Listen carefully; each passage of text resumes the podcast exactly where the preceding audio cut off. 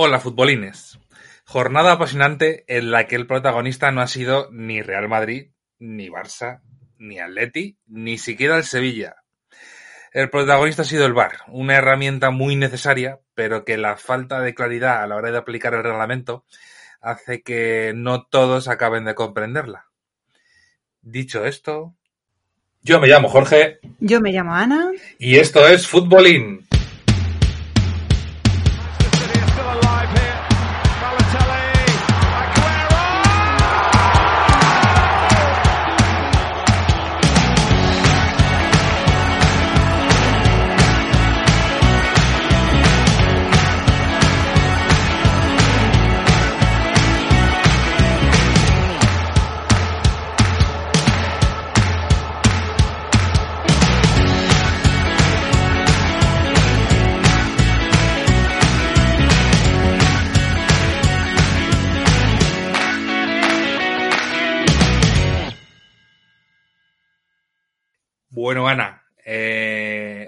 Semana más, esta vez con doble jornada, en la que, bueno, pues hemos tenido, hemos tenido, no diferencias, pero, pero bueno, sí que el paso de los partidos hace que, que vayamos viendo carencias de equipos eh, que en las primeras jornadas no parecían tal y, bueno, pues eh, sí que después de, de, sobre todo esta jornada doble, hemos visto cositas diferentes. Eh, cuéntame, ¿cómo, ¿cómo lo has visto tú? Bien, bien, bien. Lo que dices, ya se empiezan a ver mmm, cosas y ya empezamos a, bueno, es pronto, ¿no? Todavía, como decimos, y en un año sin pretemporada, pues lo que dicen algunos entre, entrenadores, ¿no? Eh, que, que, esto parece más una pretemporada que la liga en sí, pero sí que ya se empiezan a ver, a vislumbrar posibles candidatos mm, tanto por arriba como por abajo. Y lo que comentabas en la entradilla, que bueno, pues mira que a mí no me gusta hablar de árbitros, no me gusta hablar de polémicas con el bar, pero es que lo ponen complicado y es es que estamos en las mismas, ¿no? La falta de, de, claridad de criterios, que hay veces que unas cosas se pitan, que no, es un poco un jaleo y vamos, que ya no es una herramienta nueva de este año, que es que este es el tercero, ¿no? Si mal no recuerdo, o cuarto. Sí, tercero. Y yo creo que, tercero. Y yo creo que, bueno, que yo, la curva de aprendizaje se está alargando un poco, ¿no? A ver si, si se centran, si aclaran, si se encuentra la manera, porque la verdad es que pff, desespera un poco, ¿no? Y, es normal que haya entrenadores y jugadores que, que se indignen. Lo que hablábamos de lo de las. La solución no es eh, castigar a los que se quejan, sino hacerlo bien para que no se quejen de ti, ¿no? Pero bueno, es un poco jaleo. Pero bueno, eh, bar aparte, vamos, yo creo que a empezar hablando de, los equipos y del juego, que es lo que nos gusta. Eh, si quieres empezamos un poco pues hablando, claro, cuando hay dos partidos es difícil saber por dónde empezar, pero bueno, si quieres vamos a ir hablando de por equipos y bueno, por empezar por alguno, yo quería empezar con el Atlético de Madrid porque empezó deslumbrándonos con la goleada de la primera jornada y todos creíamos que iba a haber un, que este año iba a ser diferente para el Atlético con la llegada de Luis Suárez y había mucha ilusión y todos nos ilusionamos mucho en la primera jornada, pero esta semana ha vuelto a ser el Atlético que conocíamos de, de los altibajos, de, no sé, como que le falta chispa, ¿no? Porque ha tenido dos empates, uno contra el Huesca y otro contra el Villarreal, el Villarreal ¿no? Mm. Y lo voy a decir, ya, porque ya lo dije en la temporada pasada, eh, yo creo que es que, eh, y por, o sea, equipo tiene, eh, sí que les faltan jugadores y, y se podría mejorar el equipo, pero para mí yo creo que esto es una muestra de que la era cholista debería llegar a su fin más pronto que tarde. El año pasado ya lo decía, el final de la temporada del Atlético de Madrid me cayó un poco la, bo la, boca, ¿no? Porque sí que hizo un buen final de temporada, pero es que el Atlético es como otra vez y más de lo mismo y yo creo que el Cholo ya no tiene ideas para levantar este equipo y yo creo que les vendría bien tanto al Cholo como en su carrera personal, porque es que si no puede incluso empeorar su imagen y al Atlético de Madrid necesita vida nueva, la verdad.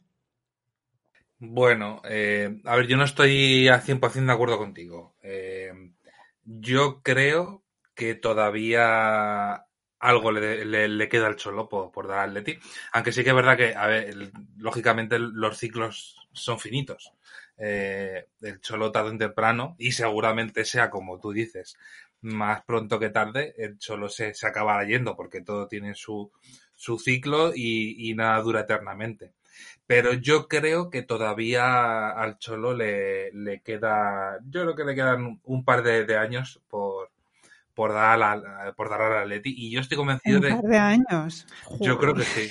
Yo creo que sí.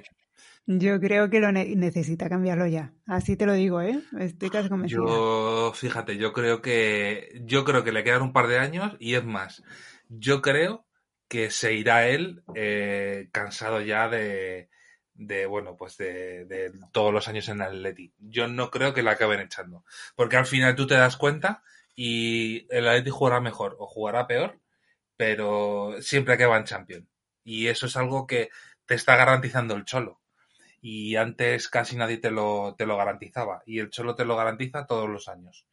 Eh, económicamente, económicamente eso sostiene equipos, ¿eh?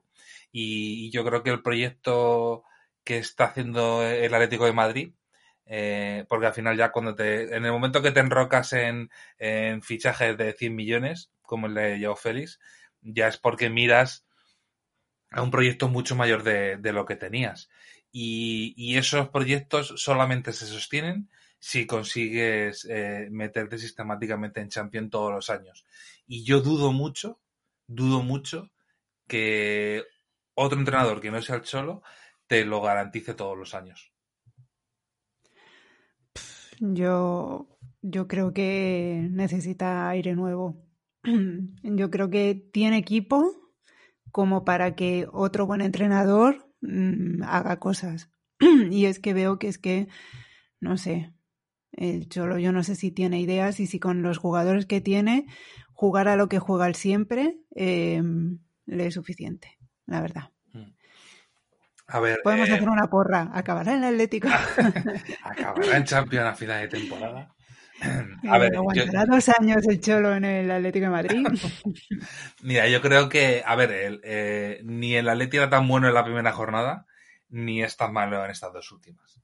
Eh, yo creo que cuando el Atlético de Madrid acabe de, engrasarse, veremos algo un poco más decente. Porque sí que verdad que los, los dos últimos partidos han sido lamentables. No, eso no te lo, no te lo puedo discutir. Eh, pero, pero también yo creo que son circunstancias. Eh, al final Luis Suárez acaba de llegar y eh, yo creo que le va a dar muchísimo al, Atlético de Madrid el tiempo que esté, pero necesita acoplarse al equipo, pero yo estoy convencido de que lo acabará haciendo. Y luego yo, mm, dos jugadores que veo que son uno de los, de los problemas de, que el Atlético esté eh, pasando este, este tramo, eh, es para mí sin duda Coque. O sea, Coque antes era el timón del Atlético de Madrid. Y cuando Coque jugaba bien, el Atlético de Madrid jugaba bien. Pero sí que es verdad que, bueno, el año pasado ya no fue el año de Coque. Eh, y este año ha empezado mal no, lo siguiente. O sea, casi, casi no toca, no toca el balón. Es un jugador muy lento. ya no recupera los balones que recuperaba antes y por supuesto ya no, no distribuye lo que distribuía antes. Eh, sí que es verdad que bueno, la llegada de, de Joao Félix eh, tapa un poco esa parte de Coque a la hora de distribuir el juego porque el peso ha recaído un poco más en él.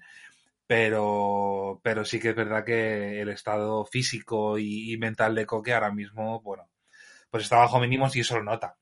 Y luego el otro nombre para mí, que antes tiraba muchísimo del, del Atlético de Madrid, eh, era Saúl.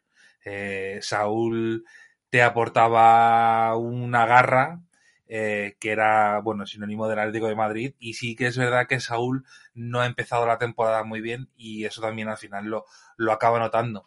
Eh, porque bueno, o sea, el resto de jugadores pues son jugadores muy buenos, pero que necesitan que las piezas encajen para que para que den lo que tienen que dar. Y para mí, esa pieza clave es Coque y Saúl que no están mostrando el nivel de otros años y, eso es lo que para mí hace que el Atleti tenga eh, esos bajones tan importantes. Pero bueno, eh, yo estoy confiado en que eh, al final el Atlético de Madrid acabará encajando las piezas, porque muchas veces ha empezado así y luego ya, y luego lo acabo arreglando. Y yo creo que luchará por, por cosas importantes en, en esta liga. No sé si será luchar por la liga, no sé si será eh, luchar por la Champions o, qué lo hará, pero yo estoy convencido de que el Atlético de Madrid remontará. Hmm, hombre, jugadores tiene, ¿no? Y ya con el presupuesto que tiene, yo creo que se le tiene que exigir que, que llegue a ciertos niveles, ¿no? Pero bueno, yo voy a tener con lupa, voy a mirar con lupa este año al Cholo, porque yo creo que viene bien. Cuando ya llevan tantos años y, y se estanca, ya el discurso de que el Atleti, su opción, ¿no? Su, su objetivo es el tercer puesto, pues a mí no me convence. Yo creo que tiene que tener más ambición. Vamos, estoy convencida. Y bueno, uno de los empates que tuvo el Atlético de Madrid fue contra el Villarreal, que sigue ahí, que le cuesta, le está costando ¿eh? arrancar al, al equipo, mm. que teníamos todos tanta... tanta... está decepcionando el Villarreal muchísimo, muchísimo. Sí, ¿no? Porque jugó contra el Alavés, que ahí sí que le ganó, porque es que, bueno, los equipos vascos han empezado todos bastante mal, menos el Villarreal, eh, uy, la Real Sociedad, que es el único que sí que más o menos va consiguiendo resultados. Tanto el Alavés como el Atlético, el Athletic de, Bilbao, que siempre me equivoco, y el Eibar han empezado fatal y el Athletic de Bilbao como no se espabile, va a pasar un año muy, muy complicado, ¿eh? Y ya no es el primero, sino que ya van unos cuantos. Sí, ya de hecho en estos días ya está hablando sobre si debería seguir Gaetano o no. Mm. Pero bueno, también es pronto. Son, solo cinco jornadas, pero bueno. Ya cuando ya empiezan a hablar. mojado, ¿no? Mm. Sí, hombre, ya el año pasado no fue. Y, hecho, y eso que cuando cogió el equipo lo cogió muy bien y le cambió la cara, pero el equipo al, final eh, en el tramo final se cayó totalmente. Y este año pues ha empezado igual que acabó el año pasado. Eh, bastante mal. Eh, bueno, el, partido contra el Cádiz fue algo alucinante. El Cádiz con... Yo, sí que es verdad que no vi el partido entero, pero vi el último tramo, vi los últimos 20, 25 minutos y, me pareció alucinante que el Cádiz con nueve jugadores, eh, porque les, expulsaron a dos, eh, y iba, o sea, eh, te expulsan a dos jugadores, vas perdiendo 1-0 y, y, no era capaz de, crear ni una sola ocasión en el Atlético de Bilbao, que me pareció alucinante. Yo estaba viendo y no me podía creer. Y es que veías, claro, veías al Cádiz quitando el portero, solo tenía ocho jugadores. Entonces montó, montó dos líneas de cuatro eh, para defender, eh, pero lo que me parecía alucinante era que recuperaban el balón y de repente uno, el que estaba más fresco, salía a disparar como una bala, le metían un pelotazo, claro, el Athletic Bilbao estaba tan echado hacia adelante para, marcar un gol que prácticamente se olvidaban de defender. Y eso lo aprovechó muy bien el Cádiz. Y, ya te digo, recuperaban el balón con esa doble línea de cuatro y de repente eh, uno de los últimos que tenían salía disparado, le metieron un pelotazo y es que creaba ocasiones. De hecho, el, el, partido acabó eh, con, dobles oportunidades por parte del Cádiz, que a mí me parecía algo alucinante. O sea, yo nunca había visto eh, que con una superioridad numérica de dos jugadores no seas capaz no solo de no crear ocasiones, eh, porque eso al final si te encierras pues, te puede pasar, pero sino que eh, el peligro lo cree el equipo que está en inferioridad. Bueno, me pareció totalmente lamentable el partido de la Bilbao contra el Cádiz. Pinta mal, ¿eh? A ver si este parón por selecciones y eso ayuda un poco a resetear y, y coge aire porque es que ha empezado fatal.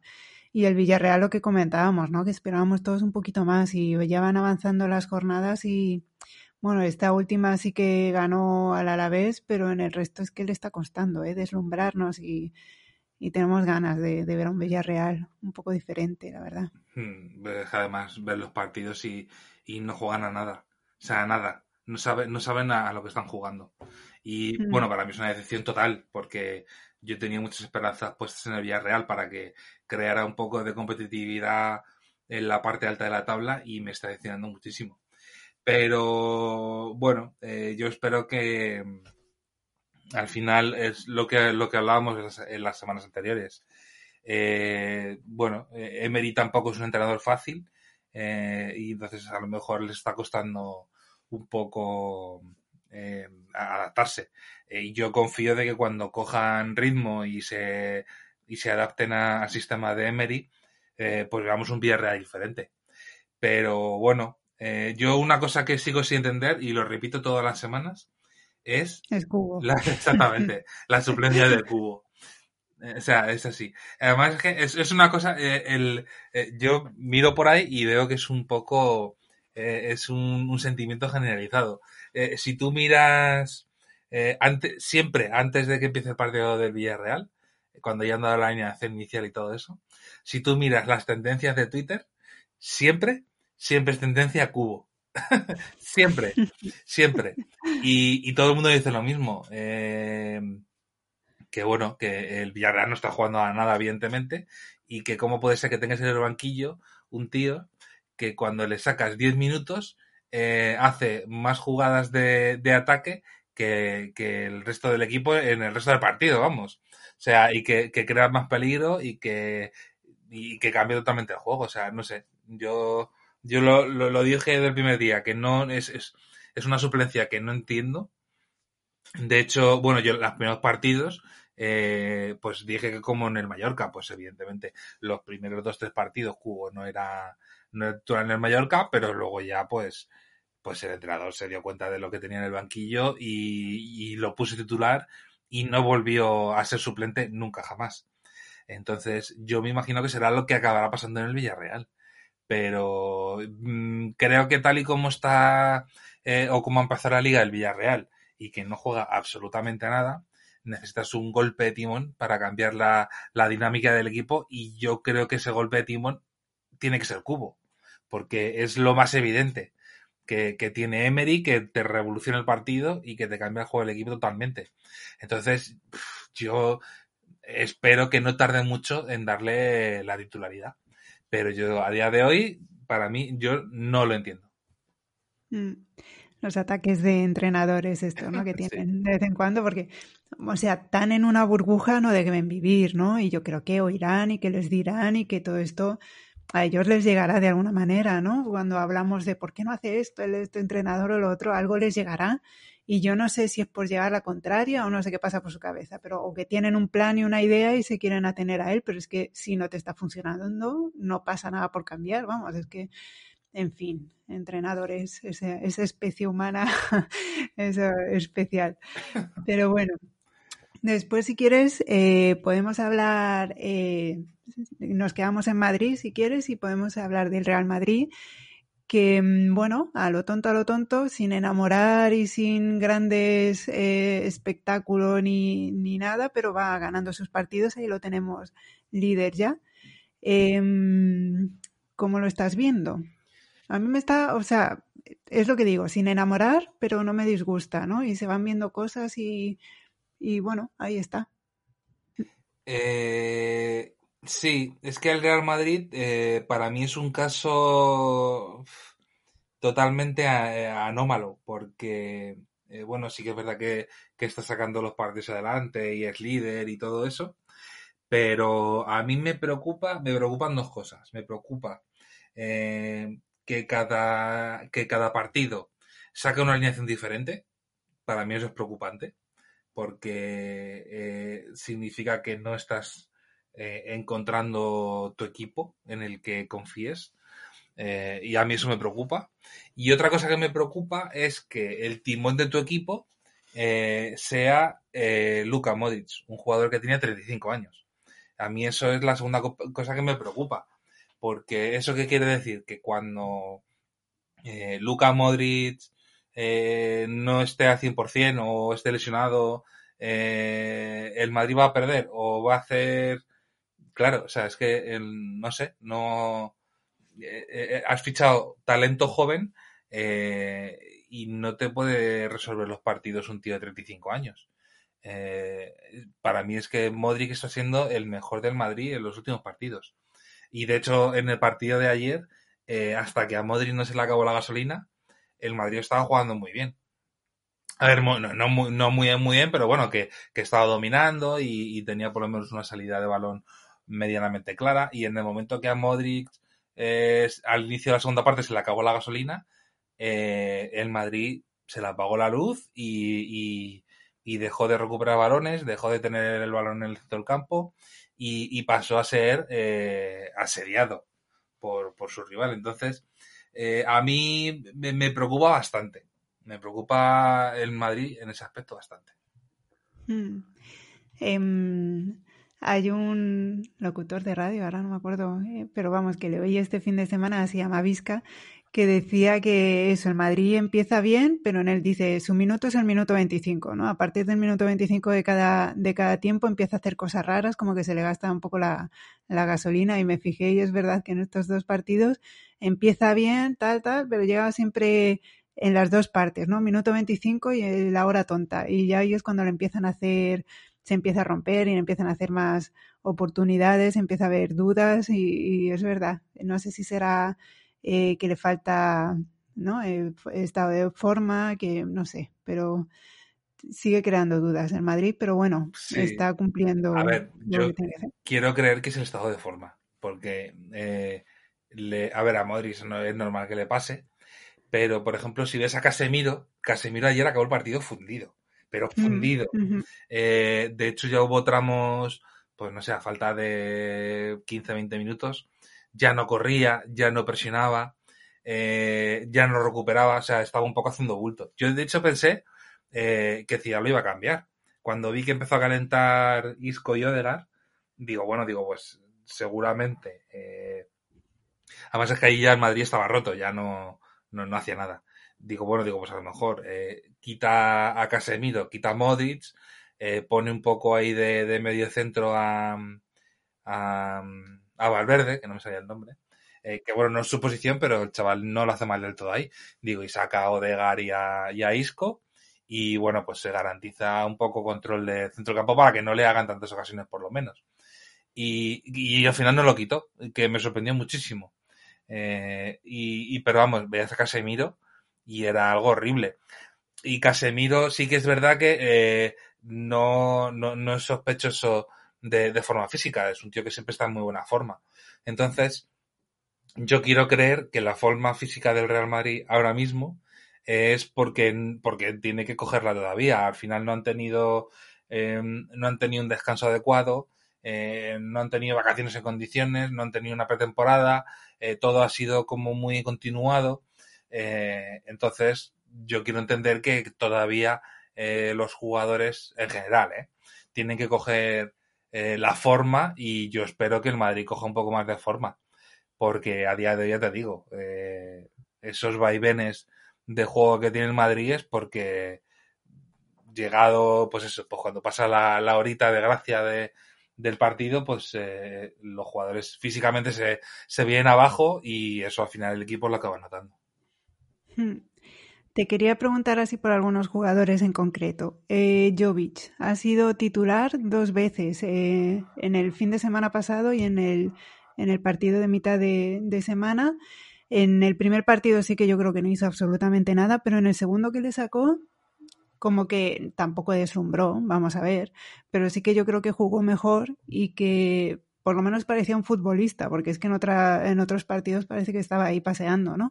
Y no sé si debería insistir un poco más, ¿no? Y seguir dándole confianza, porque yo creo que en el segundo partido sí que hizo algo más. Pero claro, ya no le da continuidad porque en el último partido no lo saca, ¿no? Estas cosas de Zidane. Claro, es que, a ver, yo vi que es un chico que eh, necesita jugar, necesita partidos.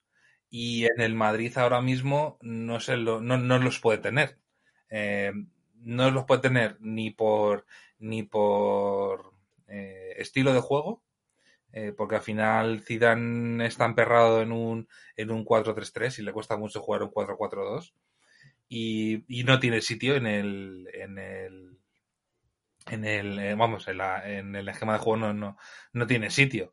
Entonces mm, también es verdad que, la, a ver, la actitud que, que, ha tenido desde que ha llegado Real Madrid, pues no ha sido la idónea. Eh, y los minutos que le han dado, pues no ha demostrado para nada que se merezca ese titular por delante de otros jugadores. Pero lo que está claro es que es un jugador que necesita partidos. Y seguramente, eh, si le das 30 partidos a Jovic, eh, Jovic cambie totalmente y aporte mucho más y sea un jugador diferente. Pero claro, se los tienes que dar. Y, como en el no se los van a dar, yo creo que lo mejor sería que lo hubieran dejado salir y que se marchara cedido. Eh, pero bueno, si es que para tener un jugador como Jovic que no te aporta nada, pues te quedas con Mariano y con Mayoral, que por lo menos cuando salen tienen una actitud diferente eh, o aportan cosas diferentes al equipo. Pero bueno, eh, no sabemos bien cómo funciona el Madrid internamente para estas cosas y han preferido quedarse con Jovic y sacar a Mayoral. Entonces, pues bueno, a mí personalmente, eh, yo te digo, creo que si a Jovic le dieran muchos partidos, veríamos un jugador diferente, pero a día de hoy no tiene ni la actitud ni tiene sitio por el tipo de juego que hace en Madrid para jugar en el equipo. Hmm. A ver que, si se le ha decidido quedarse con él, pues a ver si le da, le da oportunidades y, y Jovic se acaba integrando. Habrá que ver. Más jugadores, Isco, que, que estoy aquí viendo un poco las alineaciones que ha habido esta semana. ¿Qué quieres que te diga? A mí Isco, tú decías el otro día Morata que no te gustaba, a mí Isco cada vez me gusta menos, ¿eh? Lo tengo que decir. Hoy, estoy, hoy me estoy sincerando. Isco no me gusta, lo siento. A ver, es que Isco sí que es verdad que no está, lleva ya dos años que no, que no está aportando nada al equipo. Eh, pero bueno, mira, yo creo que eh, mientras que no se queje, porque al final, eh, cuando tú tienes un jugador de cierto nivel o de cierto caché en el banquillo, eh, al final, pues esa, la relación se enrarece, eh, el jugador empieza a hacer declaraciones, eso al final enturbia mucho todo. Pero no está siendo, o aparentemente no está siendo el caso de Isco. Eh, yo creo que Isco es un suplente de lujo para Real Madrid. que debería ser titular por, por calidad, por supuesto que debería ser titular. pero bueno, pues no lo está haciendo. Eh, y, pero no sé, o sea, no sé si me entiendes, que eh, a mí que esté en el Madrid o no, ahora mismo, a día de hoy, pues me da un poco igual. Si el Madrid lo vende, me da igual.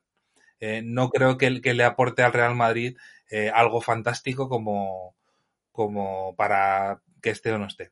Pero sí que es verdad que es un jugador de mucha calidad y, y al final tener suplentes de calidad en equipos como el Madrid, el Barça, es muy difícil tener a, suplentes de calidad y que estén contentos. Y de momento, Isco no se queja. Yo creo que eso es un punto a favor eh, para Real Madrid, porque tiene su suplente de garantía que no se queja. Pues adelante. Más jugadores. Eh, ¿Cómo ves a Asensio? Asensio que le, falta, le faltan partidos. O sea, date cuenta que prácticamente lleva un año sin jugar eh, y cuando ha jugado ha tenido recaídas, eh, malas sensaciones. Eh, yo creo que es un jugador que en cuanto coja ritmo de partidos y no tenga intermitencia en el juego, volverá a recuperar su nivel y volveremos a ver un ascenso como el que estamos acostumbrados a ver. Ojalá, porque es muy buen jugador. A ver si las lesiones este, le dejan tranquilo al pobre. Benzema, que ahí sigue, yo creo que le veo más apagado este año, no sé. Sí, no, no empezó muy bien. Pero yo creo que mm, yo creo que es como el caso de, de Casemiro. Eh, yo creo que es falta de forma. Falta, sí. Y que cuanto coja forma volverá a ser eh, el, el Benzema del final de temporada. Eh, además, el año pasado se machacaba muchísimo si veías las redes sociales de Benzema, siempre estaba haciendo ejercicio, eh, siempre enseñaba eh, tableta, como si dijéramos.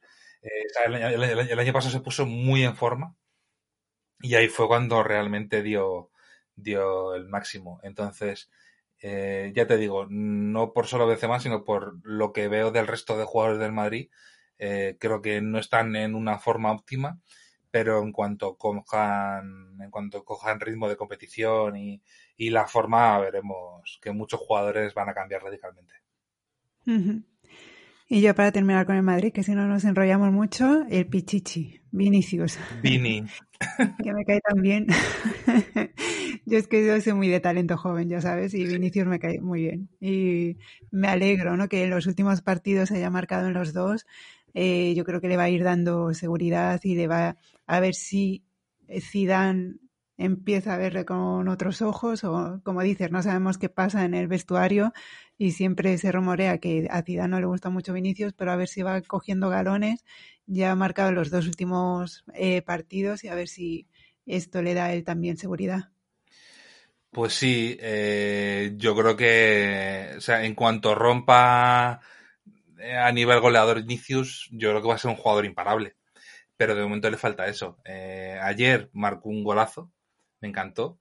Y, y, sobre todo, además, te lo dije ayer por la tarde, digo, eh, lo que más me ha gustado del gol es que ha sido un gol en el que no ha tocado en nadie, no venía de, ningún jugador en fuera de juego, ni, ni nada raro, porque al final eh, los últimos goles de, de, Vinicius estamos acostumbrados a eso, a que entren de rebote o den en alguien y luego, carambola.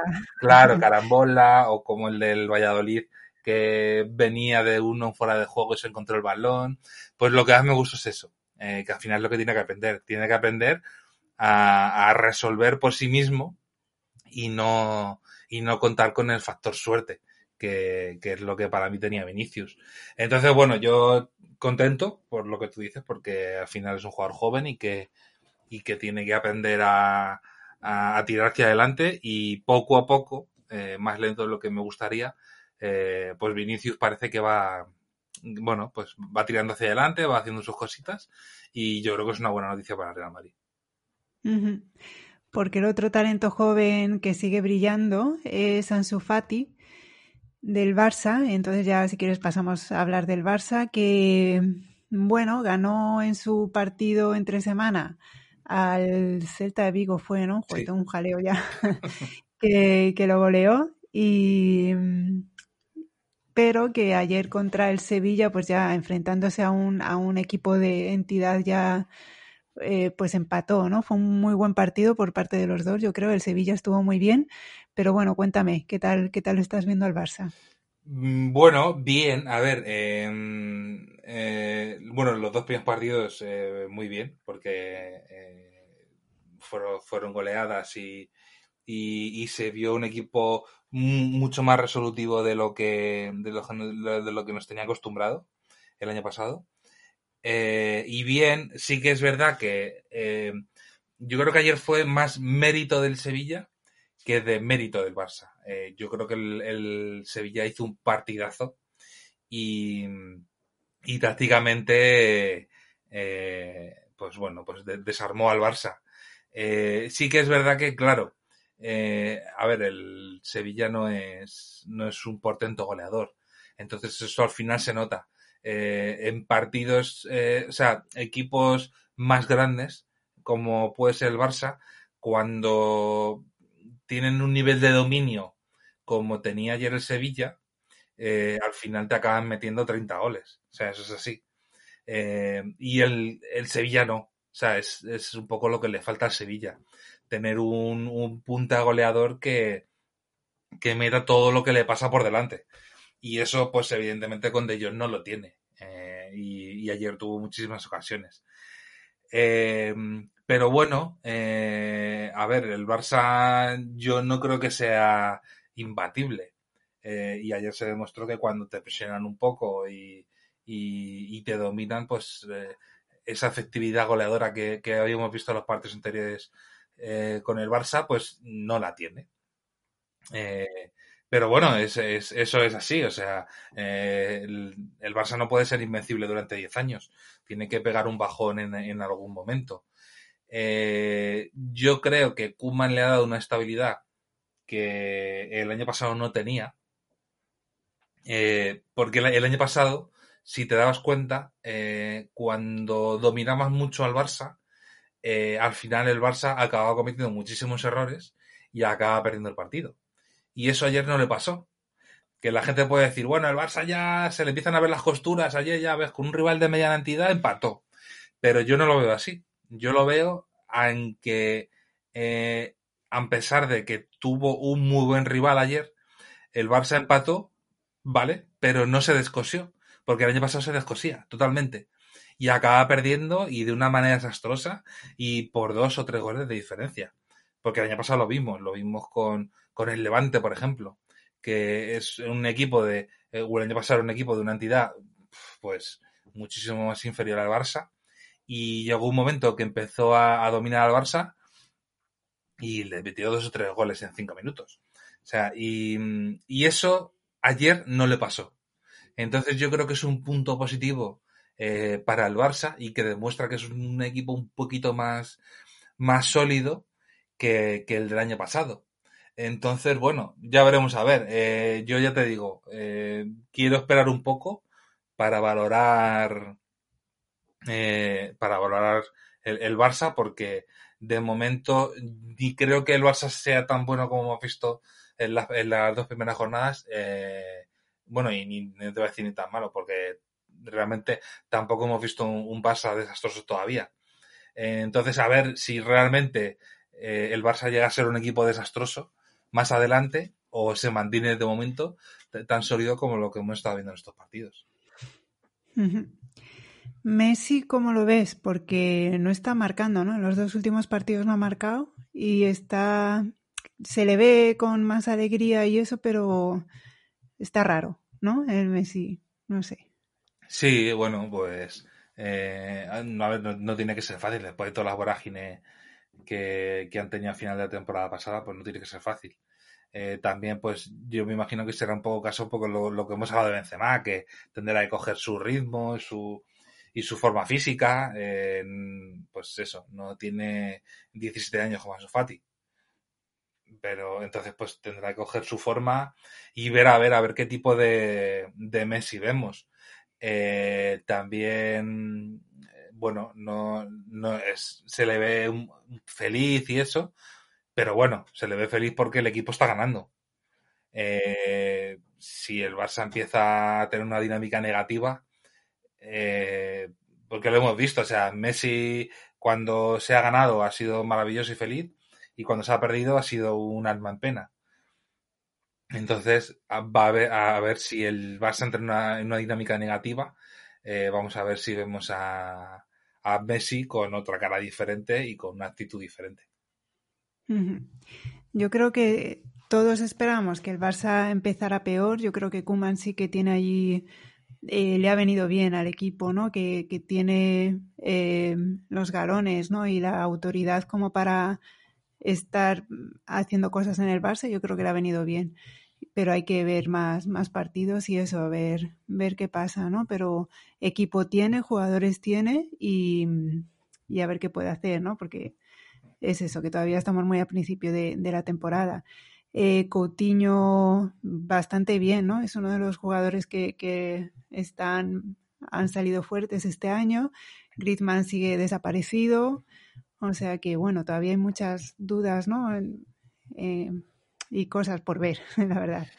Sí, porque, bueno, es que estamos a principio de temporada. O sea, no puedes, no puedes medir el final de temporada con viendo los tres primeros partidos de liga, porque eso da muchas vueltas y no sabes lo que va a pasar. Pero bueno, pues yo que sé, si es que sí, o sea, bueno, Griezmann, Griezmann yo creo que es que, bueno, Griezmann está fatal, sinceramente.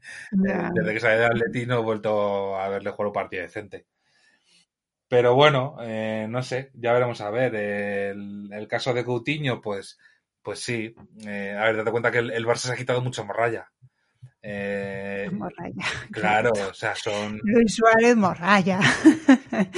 Es que mira, Luis Suárez, no, no, no morralla, pero al final son jugadores que, que parece que tienen que jugar por decreto y, y eso hace que te lastre eh, en jugadores, pues por ejemplo, como Coutinho eh, o como o como De Jong, que es un fantástico jugador, pero por la por el tipo de, de alineación que tenían del 4-3-3 el año pasado, eh, pues no podía desarrollar su fútbol. Y, este año, pues como ya no tienes, eh, ya no tienes a Suárez, ya no tienes a Arturo Vidal, eh, Artur tampoco está.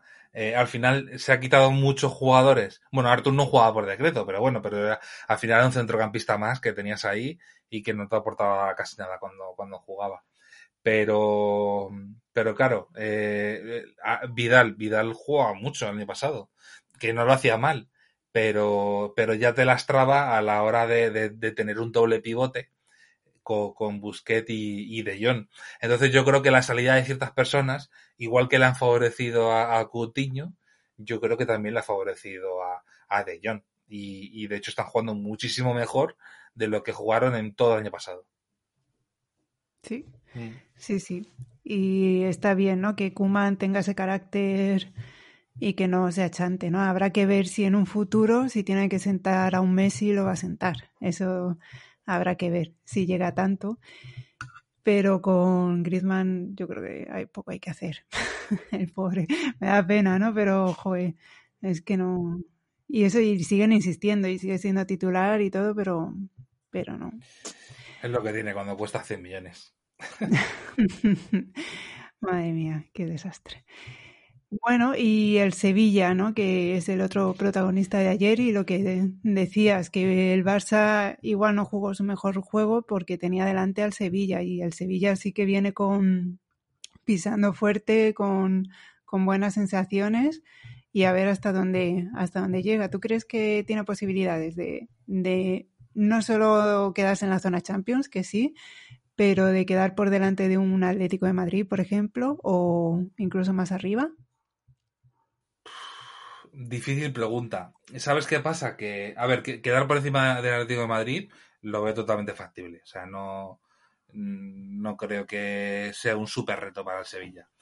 Pero luchar por algo más, eh, es que no, eso ya no va a depender del Sevilla.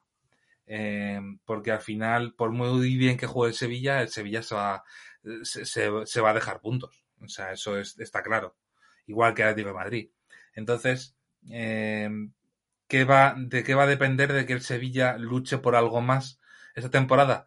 Va a depender de los partidos que pierdan eh, el, Barça y el Madrid. Eh, ¿Qué pasa? Que llevamos, estamos acostumbrados en los últimos años a que tanto Madrid como Barça pierden muy poquitos partidos.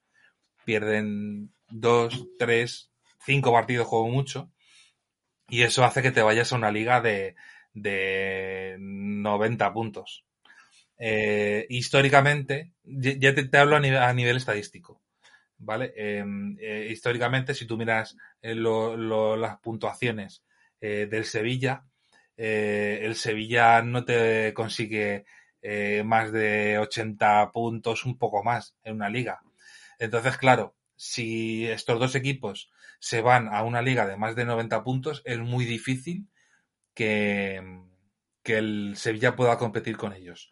Entonces, si el Madrid y el Barça se dejan mm, bastantes puntos, eh, yo creo que a una liga de 80 y pocos puntos, eh, el Sevilla puede estar ahí metido en la pomada para luchar por algo más pero ya te digo, va a depender de, de, Madrid y Barça. Mm, yo espero que haya emoción hasta el final. No, y también, claro. Cuantos más equipos, mejor. Rápidamente, que si no nos enrollamos mucho. Eh, de los otros eh, cabecillas ahí que tenemos en la zona europea, no sé si quieres comentar algo de el Villarreal que empezó, bueno, em, va con altibajos, ¿no? Va ganando, va empatando, va, va perdiendo, pero bueno, ahí lo tenemos. Yo creo que en los últimos partidos sí que está dando mejores sensaciones. Y el Granada, que bueno, es uno de los equipos con que hay polémica, ¿no? de lo que tú decías al principio con el VAR en el último partido por un penalti ahí raro que no se pitó. Y bueno, no sé si quieres decir algo de estos, de estos equipos. Bueno, eh, a ver, Granada, yo le veo muy bien. Me gustan mucho los partidos de eh, que está jugando el Granada. Me gusta bastante. Bueno, salvo el del Atlético de Madrid, que fue un desastre absoluto. Pero el resto de partidos está jugando muy bien. Eh, yo creo que sí que es verdad que no está desplegando todo su potencial, porque hasta hace poco eh, estaba disputando doble partido todas las semanas por la, por la previa de, la Europa League. Ya ha terminado, entonces yo creo que, que a partir de ahora ya eh, podrán gestionar pues un poco mejor la plantilla y, podremos ver un Granada mucho mejor y más competitivo. Pero a mí de momento con lo que estoy viendo me gusta bastante. Eh, sí que es verdad que, bueno, en el partido de ayer contra el Cádiz lo podía haber perdido.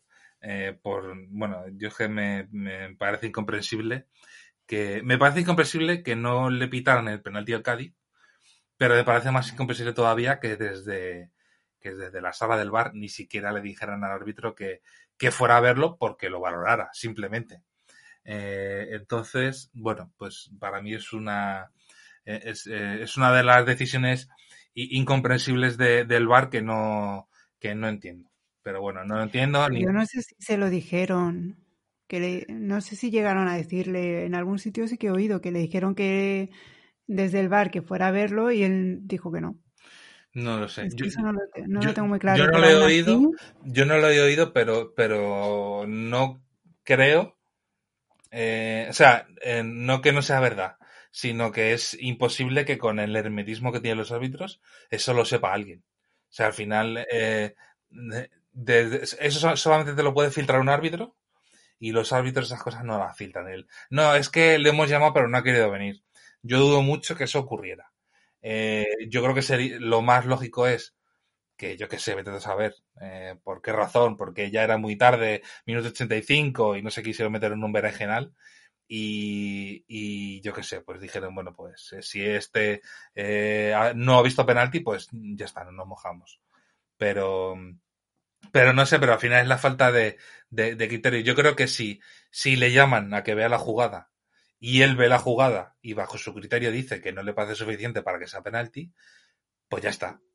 Pero lo que no puede ser es que ante un empujón tan claro, eh, no solo que no lo vea el árbitro, sino que desde la herramienta que tienes para este tipo de jugadas, eh, ni siquiera eh, valores la posibilidad de, de, que vayas a verlo en una pantalla.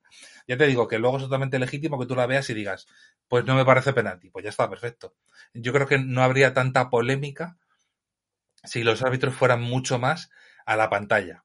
Eh, eh, ayer con el Barça igual, eh, no, fue tan clamoroso como el del Cádiz, pero, pero igual, bueno, pues hay un pisotón, pues si tú coges y, y llamas al, al árbitro, oye, pues ha habido un posible pisotón en el área, vente a la pantalla, lo ves y lo valoras va al árbitro, lo ve y dice, pues valoro que no es suficiente para pitar penalti. Pues pum, se acabó. Ya podrás eh, decir que si el árbitro, que si tal, pero por lo menos de la pantalla. Y, y los gritos de, de que hay, que hay de, eh, bueno, es que el bar no vale para nada. Pues yo creo que todo eso te lo quitarías, porque al final estás usando una herramienta como tienes que usarla. Lo que pasa es que luego el criterio personal del árbitro, eh, que ya es otro tema, eh, pues ha creído que no era penalti o que esa jugada no es de lo que sea. Vale, pero el problema eh, es que la gente no sabe cómo funciona el VAR cuando ve cosas como el penalti de Cádiz o como el Real Madrid, que luego eso es otra. En el partido del Madrid le alunan un gol a Sergio Ramos. Sí, fue rarísimo, nadie sabe por qué se anuló. Además es que se, se, complican ellos solos, porque en esa jugada pasan dos cosas y si tomas una decisión eh, nadie la va a comprender y si tomas otra, todo el mundo te va a dar la razón. Y tomaron la mala, que es eh, Sergio Ramos mete un gol de cabeza y en el salto empuja el defensa y mete gol. Pero lo anulan por fuera de juego. Se tiran cuatro minutos tirando líneas y resulta que lo anulan por fuera de juego, por fuera de juego, ¿vale? Y cuando echan la repetición de las líneas que han trazado, ves que la línea azul y la roja están solapadas, una encima de la otra. Con lo cual, si tú solapas dos líneas, eso significa que Sergio Ramos estaba en línea, con lo cual no estaban fuera de juego y con lo cual el gol debería haber sido válido. ¿Vale? Pero claro, tú ves en la, repetición como Sergio Ramos empuja al defensor. No te compliques la vida, llama al árbitro y le dices, oye, este jugador estaba en línea, pero vemos un empujón eh, vente y lo miras. Vas, lo miras y dices, Pues efectivamente, eh, no estaban fuera de juego, pero como yo no empujó, lo anulo por falta. Quedas como un señor, nadie te va a decir nada y todo el mundo va a comprender la, decisión que tomas. Pero en vez de hacer eso, tomas la, decisión más enrevesada, que es pitar fuera de juego cuando las líneas te demuestran que no había fuera de juego Sergio Ramos. Es que es un jaleo. ¿eh? Lo del bar yo no lo entiendo. Pero bueno, eh, que, que, me he desviado totalmente. Eh, yo voy a destacar a los dos, a Granada y al Cádiz. En Granada, ya el año pasado sabíamos que era un muy buen equipo y este año sigue, cosa que mm, me parece súper positivo. Y el Cádiz, que creo que tiene un mérito tremendo, que siendo un equipo que viene de segunda, eh, un recién ascendido, esté plantando la cara, que está, eh, recordemos que, eh, bueno, con dos partidos menos el Barça, pero bueno, está noveno, empatado con el Barça, que está quinto. Y yo creo que eso tiene un mérito increíble. Sí, lo está haciendo muy bien. Hmm. Bueno, a ver si se me queda algo en la cabeza de estas dos jornadas. Yo creo que no, ¿no? Que hemos comentado así un poco.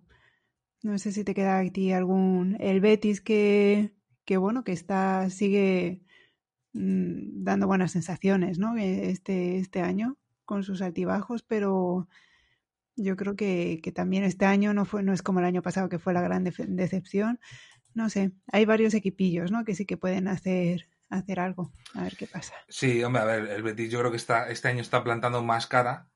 O sea, este año está haciendo lo, que, tenía, lo que tenía que haber hecho el año pasado con el nivel de equipo que tenía. Eh, a ver, el otro día perdió 3-0 contra el Getafe que le dio un baño. Bueno, pues eso puede pasar. Eso puede pasar, eso puede pasar. Eh, perder 3-2 Un día malo lo tiene cualquiera. Claro, puede pasar, no pasa nada. Eh, perder 3-2 contra el Madrid plantándole cara, pues también puede pasar. Eh, porque el Betis tiene equipo para plantarle cara a cualquiera. Em, y el resto de partidos los gana, incluso jugando muy bien. Bueno, yo creo que eso era lo que tenía que haber hecho el año pasado. Y no sucedió. Entonces, yo espero que el Betis siga manteniendo, pues bueno, siga manteniendo el ritmo que está que está desplegando hasta ahora. Eh, porque ya te digo, equipo tiene para ello. Y, y a mí no me extraña que ahora mismo eh, esté segundo. No me extraña. Eh, lo que era raro era lo que le pasaba el año pasado, que estaba el 15 de la liga. Hmm. Bueno, pues a ver qué tal. Eh, este fin de semana no se juega liga, entonces tendremos elecciones. Eh, sí, sí, ¿no? Sí, sí, sí. He tenido un cruce de elecciones, eh, elecciones. sí, no dices, ¿por qué juega España? Y ya está. que juega España. y bueno, vamos a ver qué tal, ¿no? Porque hay un poco de lío esto va a ser otra, otra de las cosas que vamos a ver este año, van a ser los problemas con, con el COVID, ¿no? De momento la Liga Española no está viendo tanto problema en el fútbol, ¿no? Porque si en el baloncesto que los criterios son un poco diferentes, son más restrictivos, sí que se han tenido que anular partidos este fin de semana por positivos en los equipos.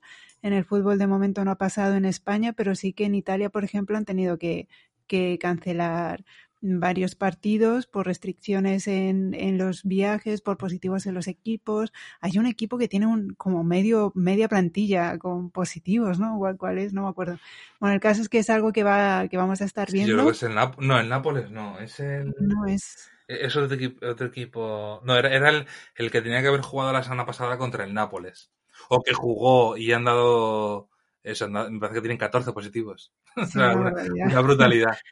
Sí, sí, sí. Entonces, bueno, esa, como comentamos, va a ser una, eh, una variable más que se va a tener que manejar este año, ¿no? Y, y de hecho, pues eh, Fabián, que está, que juega precisamente en el Nápoles, ¿no? En el Milan, joder, tengo un jaleo mental, perdón, pero ya no va a poder jugar aparentemente este fin de semana por, por las restricciones por el COVID. Sí, eso es. Eh, bueno, Fabián la verdad que es una pena porque mm, es un chaval de los que eh, ya empieza más o menos, eh, bueno, de forma intermitente está, está empezando ahí a la selección, pero es un chico que es, eh, es, el futuro y bueno, pues es una pena por, por un lado que no vaya, pero bueno, yo me imagino que será anecdótico y cuando se solucionen los problemas que tiene el Nápoles, pues volverá a ir a la selección y no habrá ni, ningún problema. Eh, Carvajal es otro de los que por lesión se ha caído de, la selección. Pero bueno, en principio parece que, que Luis Enrique está manteniendo la tónica de la, de, la otra convocatoria. Eh, sí que, bueno, yo creo que, a ver, Canales es un buen jugador, pero a mí no me gusta eh, para la selección y, le ha convocado en este. Yo creo que es, por ponerle algún, algún pero a la selección de Luis Enrique, me parece Canales. Eh, yo creo que si has apostado por una renovación total con gente muy joven, yo creo que Canales no tiene, no tiene, no tiene sitio en la selección. Eh, pero bueno, al final, pues él lo quiere llevar, pues eso. Eh, Ceballos, pues a ver, Ceballos que es un, un jugador, es otro jugador que vuelve, pero me parece eh, muy intermitente y, sí que ha hecho partidos buenos con la selección, pero bueno, porque es un buen jugador. Pero no sé, es muy intermitente y a mí no me acaba de, encajar demasiado. campaña el del Levante, a ver qué tal. Eh, yo me imagino que, o sea, es un jugador muy bueno y todo lo que tú quieras, pero yo creo que no es jugador para, para la selección. Eh, que se merece estar en alguna convocatoria como esta vez, eh, pues, pues por supuesto que se lo merece porque, porque es un muy buen jugador y está en un buen momento. Pero yo creo que será fruto de, pues de nada, de esta convocatoria, a lo mejor otra más, como mucho, pero no creo que, que tenga mucho más recorrido en la selección y, nada, eh, yo por el que quiero ver, em, a, ver si Adama Traoré debuta con la selección. Y, porque tengo muchísimas ganas de, verle con la selección. Eh, ya lo dije en la otra convocatoria, creo que tiene un potencial físico brutal, brutal. Y, tengo muchas ganas de, de, verlo con España. Entonces, bueno, a ver si tiene, si tiene suerte y, y debuta. Y bueno, por lo demás, todo lo bien, porque ya te digo, es, básicamente lo, mismo que la otra. Y, bueno, a ver, a ver cómo juega. Ya veremos cómo son los partidos de España, a ver si juega con un doble pivote o juega con un 4-3-3, no sé. Como tiene, la verdad es que tiene muchísimas alternativas eh, Luis Enrique para con la selección, pues a ver cómo, cómo afronta los partidos que tiene por delante. Sí, es un equipo joven, talento joven, mi, mi lema para este año. Y pueden pasar cosas, ¿no? Yo creo que ya la transición a, a este nuevo equipo, a ver, a ver qué nos trae. Recordamos los partidos. Se va a jugar el miércoles eh, un amistoso contra Portugal. Y luego ya en el sábado y el martes que viene, lo, eh, partidos eh, de la Liga de las Naciones contra el Suiza este sábado y contra Ucrania el martes. Entonces, pues nada, ya hablaremos de ellos por aquí, a ver qué nos ha parecido. Pues sí, a ver qué tal, a ver si tienen suerte y, y vemos, bueno, eh, la Liga de Naciones estas finales que es un poco, a mí no me apasiona demasiado, pero, pero bueno, eh, yo sobre todo que cojan forma, que, que se hagan un equipo y, y, a ver qué hacen contra el partido que les queda de la Liga de Naciones en la siguiente contra Alemania que son los rivales contra los que España tiene que dar, que dar la talla. A ver si no hay lesiones, a ver si no hay contagios por COVID, que con estas cosas, ¿no? Estos campeonatos que igual en momentos así, no sé. Hombre, está claro que la selección tiene que jugar y tiene que, tienen las elecciones, ¿no? Que tienen que, que jugar, investigarse y, vamos, tienen que ir haciéndose, ¿no? Para cuando vienen las competiciones grandes de los mundiales, los europeos, etcétera, pero claro, te expones en un momento como está el mundo, pues a que eso, contagios, lesiones y, esperemos que no pase nada raro. Vamos a ver. Pues sí, y a ver si tenemos suerte y, se puede disputar la Eurocopa este verano. Mm, eso, eso, más fútbol. Bueno, pues eh, yo creo que podemos dejarlo aquí. Bueno, así de mi sección miscelánea, eh, simplemente eh, nombrar que este fin de semana ha debutado, ha, comenzado la Liga Española, debutaba el Real Madrid por primera vez como equipo de, fútbol femenino, porque hasta ahora no había equipo femenino del Real Madrid. El que antes era el tacón eh, ahora es el Real Madrid y bueno, su primer partido contra un Barça, ¿no? que es el favorito de la liga, pues acabó con una goleada del Barça, eh, 4-0 o 0-4, no sé dónde jugaron. Eh, 0-4. 0-4, eso. Y bueno, a pesar de que suena muy abultada la victoria del Barça, yo creo que mmm, el Madrid les plantó cara, la portera hizo muy buenas pa eh, paradas, pudo haber una, sido una goleada aún mayor. Y bueno, no se puede sacar conclusiones porque lo que digo, que es un equipo muy joven y muy nuevo y el Barça es el Barça, ¿no? El favorito en la Liga Española. Bueno, pero a ver qué tal. Barça el Barça está año en luz. O sea, Mm. de, de- de la mayoría de los equipos en, en, en España. Entonces, un equipo de reciente creación como es el Madrid, pues también eh, es lógico. De hecho, en la primera parte el Madrid le plantó bastante cara. Y, Sí, sí, a mí me sorprendió, ¿eh? Yo Sí. pensaba que iba a ser de estas goleadas de 9-0, ¿no? Igual no tanto, ¿no? Pero pensaba un, un resultado que iba a ser más abultado. Sí, de hecho, él, o sea, lo- los tres últimos goles eh, ya se los metió en la segunda parte y luego ya con el equipo ya, bueno, pues eh, un poco más desinflado, más cansado. Eh, es que ya te digo, no, no puedes, no puedes comparar a- al Madrid de, de este año eh, con el Barça. Bueno, ni con el Barça ni con el Atleti, porque eh, ni con el Atleti de Bilbao. eh, al final son, ni... Claro, porque son equipos que están eh, a años luz, porque llevan compitiendo al más alto nivel, o sea, que, que le pueden sacar al Madrid 5 o 6 años. Es que al final eso se nota. Yo creo que ese tiene que ser un año de rodaje para el Madrid y, año que viene, pues eh, ya viendo las carencias que tenga en la plantilla y eso, pues reforzar la plantilla y, bueno, pues eh, ya pues por lo menos un equipo más competitivo. Pero a día de hoy, ya te digo, o sea, es imposible que, que crees un equipo de, de la nada y, y, y seas campeón o le puedas plantar cara a equipos que te llevan compitiendo al primer nivel desde hace muchos años. Efectivamente, pero es bonito, ¿no? Que haya más partidos, más equipos en, en la Liga Española y equipos, a ver si terminan de profesionalizarse, ¿no? Y, y terminan de crecer. Y yo creo que ya. Bueno, solo comentar una cosa que me enteré el otro día y ya sí que sí. Yo quiero otra, yo quiero otra, yo quiero otra. Ahora cuando, ahora cuando acabes quiero otra. Vale, que oí así, que es que Neymar le debe a la Hacienda Española como 35 o 36 millones de euros. Es el top 1.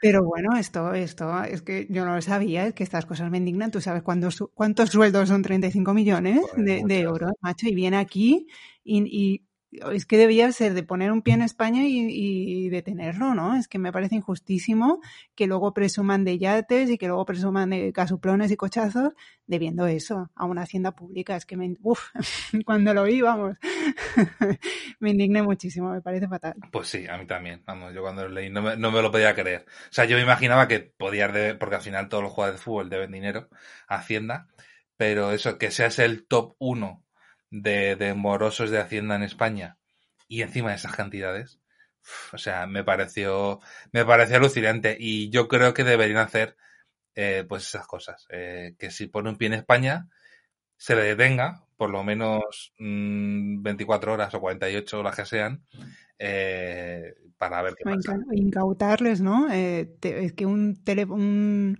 reloj que lleven, o es que tiene que haber herramientas, tío. Es que cuántos sanitarios puedes pagar ahora mismo con 35 millones Ya, de euros, claro. ¿no? O cuántas camas Sí, puedes o policías o- lo que sea. Es que son... de pandemia mundial, que es que no hay medios para hacer cosas, machos, que te deban 35 millones de euros, es para decir, mira, vete por ahí. O sea, es que, mira que me gusta el fútbol, ¿no? Y estamos aquí haciendo un podcast de fútbol, pero estas cosas, tío. Es Sí, que son- alucinantes. Pero bueno, es lo que, es lo que dicen, ¿no?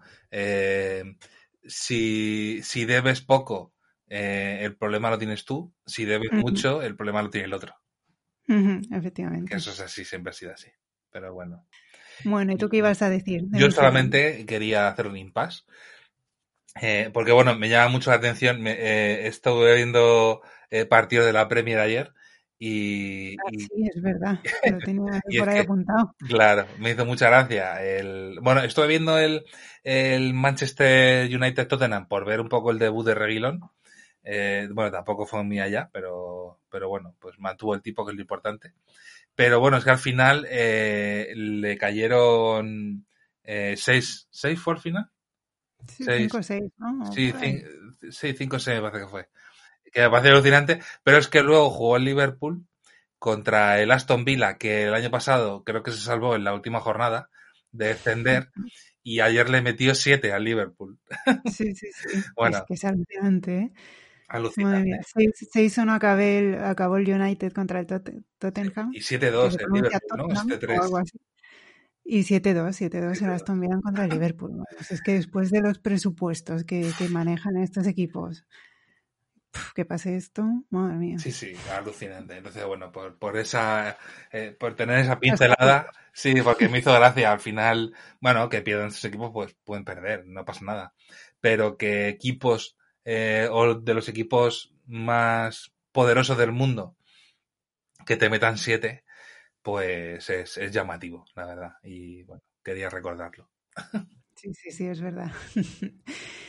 Vale, pues ya, ya lo dejamos, que volvemos a pasarnos de la hora de programa. Un placer, como siempre, estar aquí hablando de, de, fútbol y nada, la semana que viene hablaremos de a ver qué está, qué tal nos parece la selección española. Pues sí, a ver qué nos deja la selección y, y bueno, pues que eso, que no se lesione nadie, que no haya más positivos y que se puedan disputar todos los partidos con, con normalidad. Así que nada, por mi parte también, eh, daros las gracias de, de corazón por los que nos escucháis y hasta la próxima semana.